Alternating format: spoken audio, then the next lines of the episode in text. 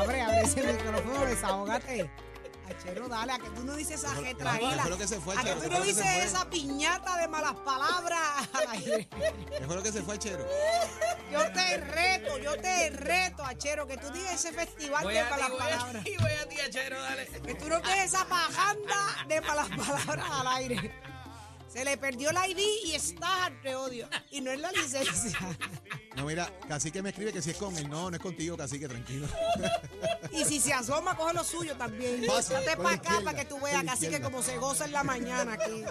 Mira, aquí se goza en la mañana. Ay, Virgen. Dios. Buenos días, Puerto Rico. ¿sabes? ¿Qué? Las dijo con acentuación. ¿Pero Sí, qué? sí, Pero sí, te sí, digo sí. que fue con... Eso fue... Esdrújulas, agudas y Mira, llanas. eso fue una parranda de malas palabras. No, y, lo- y los movimientos corporales No, no, bello, bello, bello. acentúan la parranda. Pero ¿sabes qué, Achero? Yo soy igual que tú. ¿Oíste? Mírame que te estoy hablando. Achero, yo soy igual que tú cuando tengo coraje. Así que está bien. Y cuando no también. no y cuando no también. Eh, vámonos, mire, saludos a, a- a todo el que nos está escuchando a través de Nación Z por Z93, 93.7 en San Juan, 93.3 en Ponce y 97.5 en Mayagüez. Saudi Rivera es quien te habla, junto a Jorge Suárez, Eddie López. Eh, buenos días, Jorge, buenos días, Eddie. Buenos días, buenos días. buenos días. Esta nueva Buenos días hora. a todos, señores. Estamos listos, prestos y dispuestos, como siempre, para el análisis que te gusta de lo que ocurre en y fuera de Puerto Rico. Señores, todo comienza aquí. Ya usted escuchó la reyerta de opiniones Uy. eh, entre los líderes del Partido No Progresista en las diferentes campañas. Siguen anunciándose eh, candidaturas que han surgido de última instancia, todo lo que está pasando. Así que aquí tú entras en Nación Z, señores, donde todo comienza. Así mismo es, Eddie. Muy buenos días, Saudi. Buenos días, Jorge. Buenos días a todos los amigos que nos, sin- que nos sintonizan en la mañana de hoy. La definición de reyerta es contienda, altercación o cuestión, en ese caso. Se une a fiducia. Anótala por ahí. Reyerta es la prima de De fiducia. Pero, eh, Mira. eh, Eddie, no te escucho.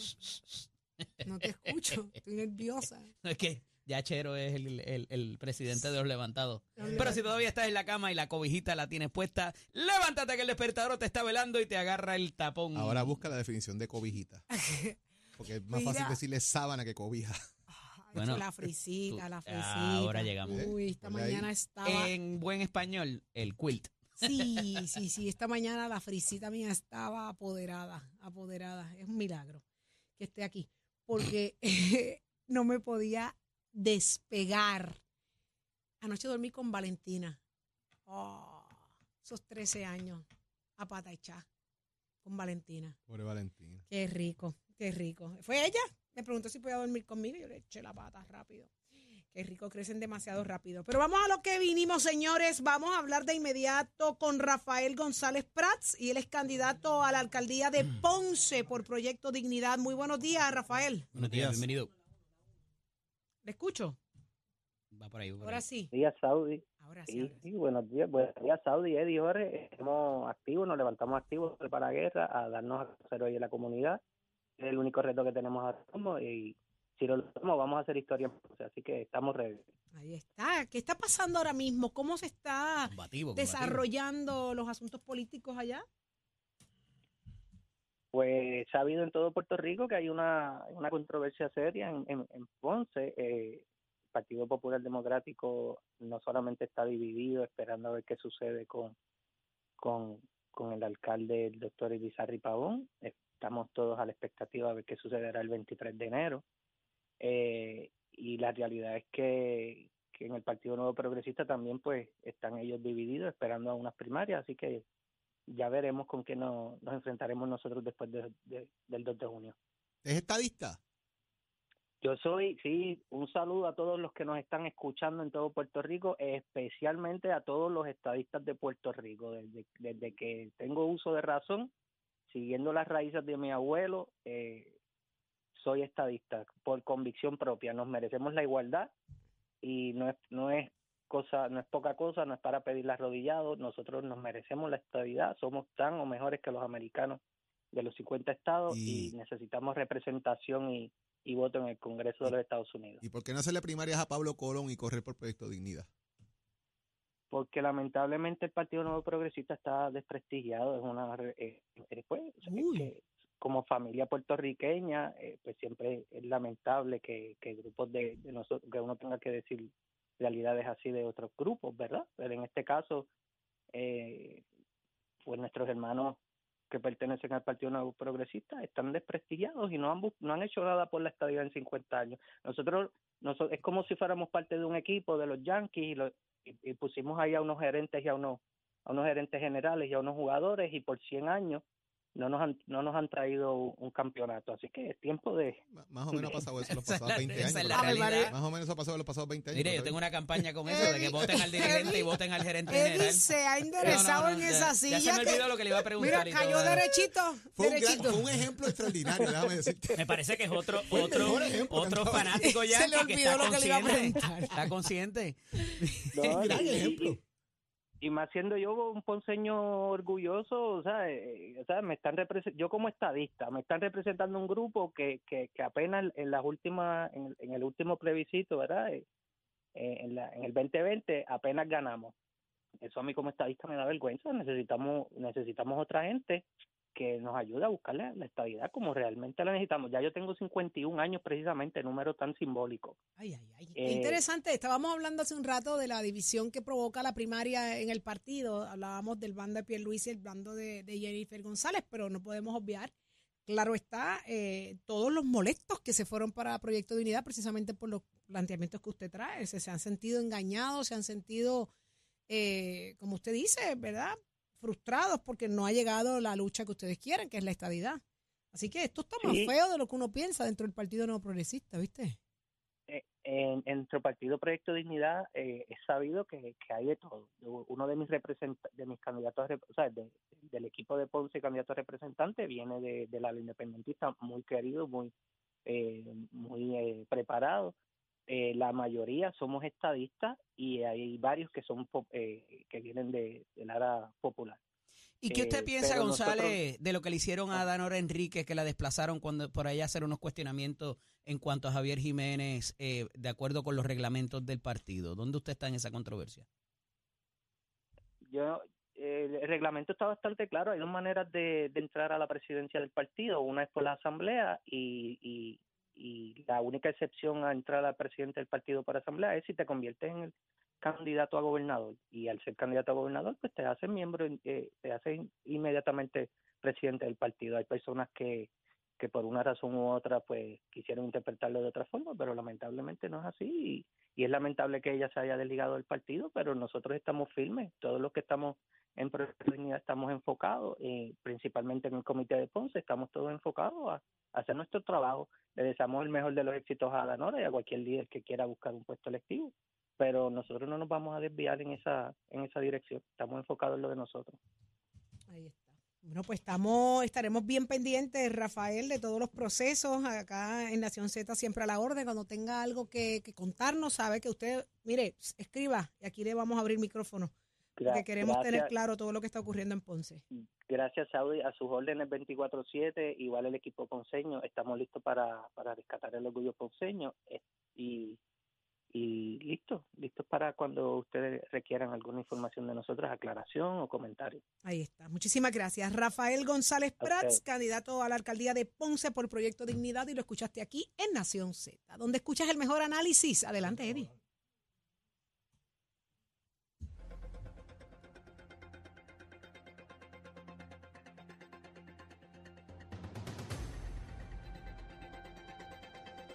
Damos paso al segmento del análisis del día, como todos los martes. Está con nosotros. Sí, hoy es martes, no es lunes, por si acaso, aquellos que se les olvida que el fin de semana fue largo. Está con nosotros en la vía telefónica la senadora Nitza Morán del Partido Nuevo Progresista, senadora por San Juan. Aquí le damos la bienvenida. Buenos días, Nitza.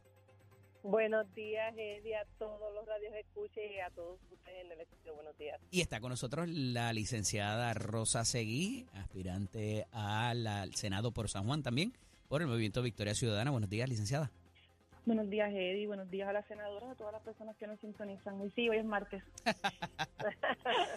Mira, eh, tengo un tema eh, interesantísimo que tiene que ver con una legislación recientemente presentada, pero antes de eso trascienden informes de prensa en la mañana de hoy que parece que va a haber un, una instrucción a los efectos eh, de tener cuidado en cuanto a los contagios de COVID en estas fiestas de la calle San Sebastián y ambas siendo, eh, ¿verdad?, en la aspiración a la, a la, al Senado por San Juan.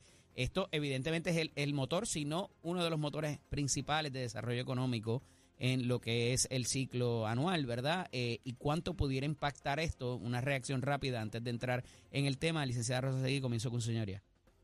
Bueno, a mí me parece que si existe una necesidad eh, para que se tomen algunas medidas, pues yo creo que el Departamento de Salud está silente. Así que le toca a las agencias informar al pueblo, cosa que no siento que se esté haciendo lo suficiente como para dejarnos saber que existe una algún tipo de epidemia o brote o, o, algo por el estilo. Y hemos visto pues una flexibilización en todos los comercios. Antes entrabas a los sitios y tenías el alcohol tenías unas medidas verdad de, de prevención de, de contagio y no lo vemos ahora. Así que eh, de, distinto de, de, exigirle solo a las personas, ¿verdad? Sin el conocimiento y sin saber qué es lo que está sucediendo, pues va a haber va a haber una reacción negativa si no están debidamente informadas. Así que a mí me parece que si existe la necesidad de hacerlo, deberían, pues el municipio, el departamento de salud y las agencias que tengan inherencia en esto informar y tomar las decisiones de prevención. Me parece que eso no está no está sucediendo y se va a crear una controversia y realmente no se va a solucionar si existe algo que tengamos que atender. Senadora,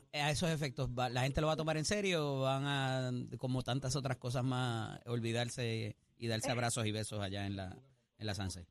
Pues mira, Eddie, en eso difiero con la compañera. Yo creo que el mundo, no Puerto Rico, el mundo vivió lo que fue el contagio de COVID-19. Hoy en día el COVID se trata como si fuera un flu, una influenza, un microplasma.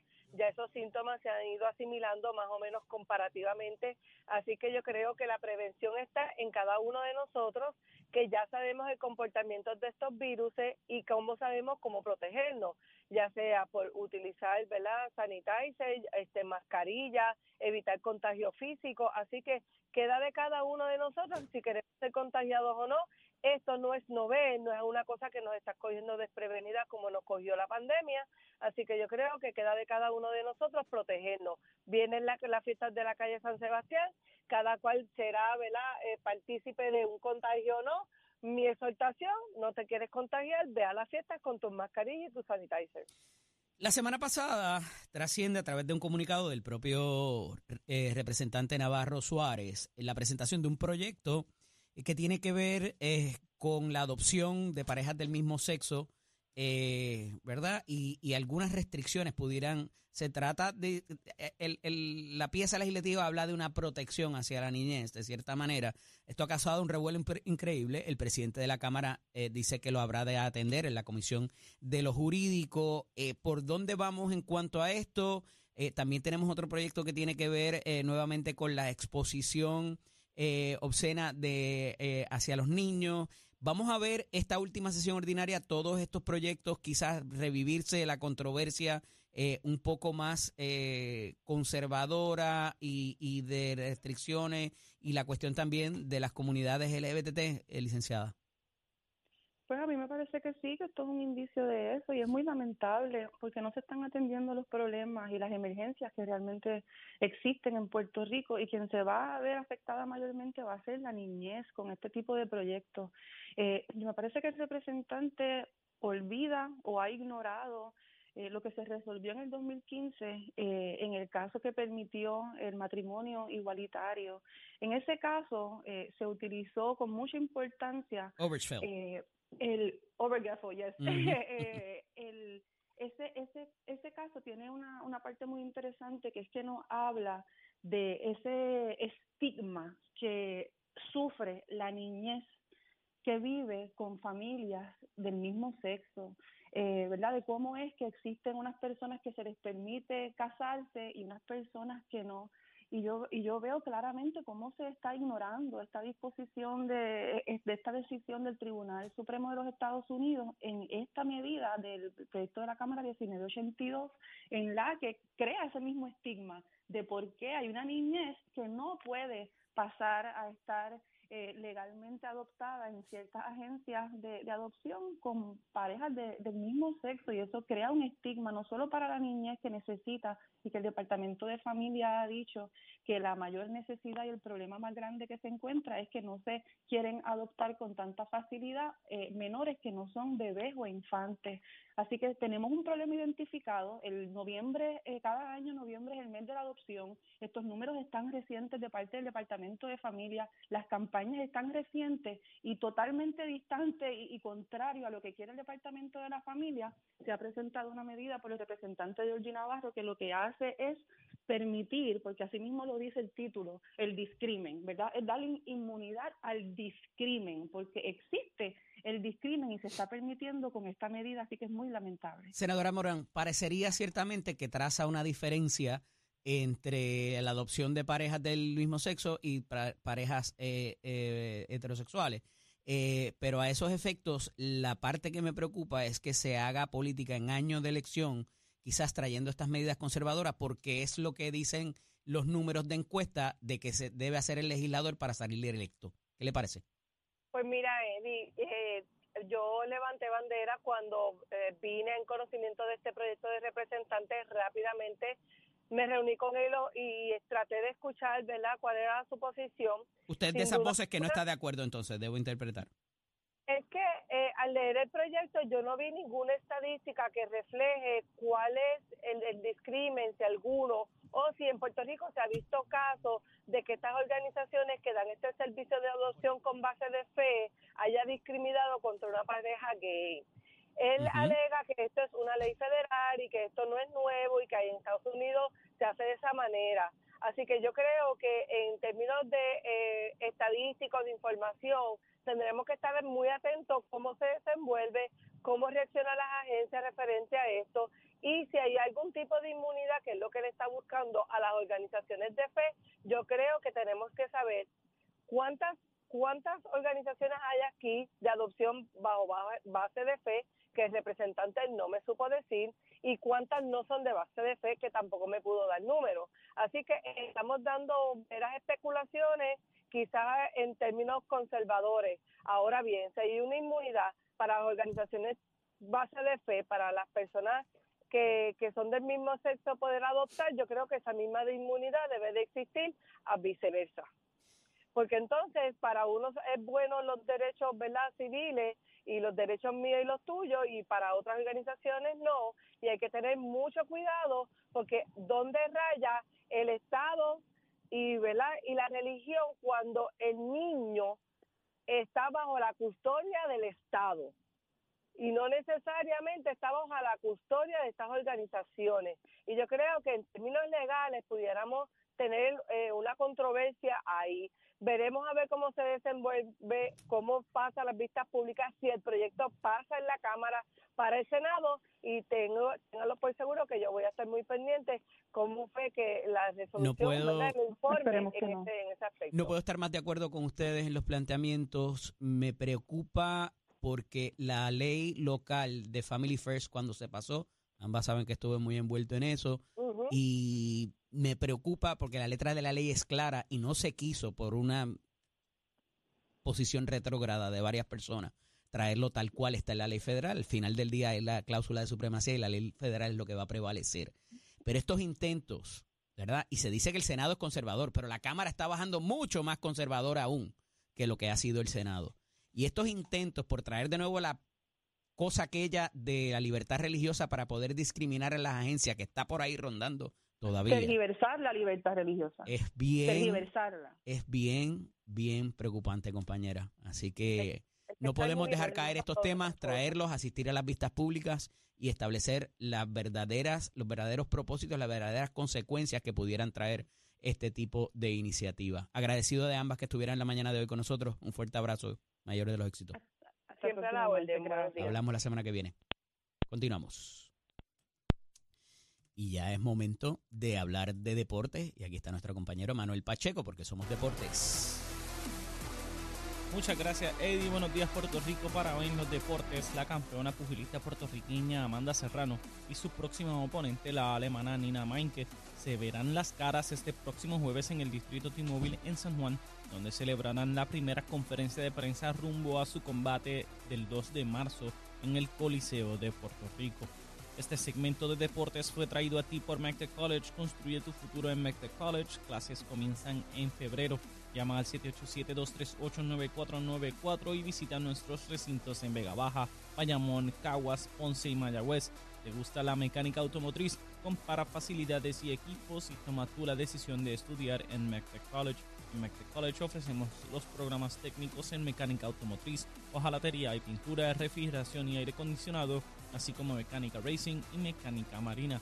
Llama ya al 787-238-9494. Hasta aquí el informe de los deportes. Ahora pasamos al reporte del tránsito. A esta hora de la mañana ya se formó el tapón en la mayoría de las vías principales de la zona metropolitana como la autopista José de Diego entre Vega Alta y Dorado y desde Toa Baja hasta el área de Atorrey en la salida hacia el Expreso Las Américas, así como la carretera número 2 en el cruce de la Virgencita y en Candelaria en Toa Baja y más adelante entre Santa Rosa y Caparra.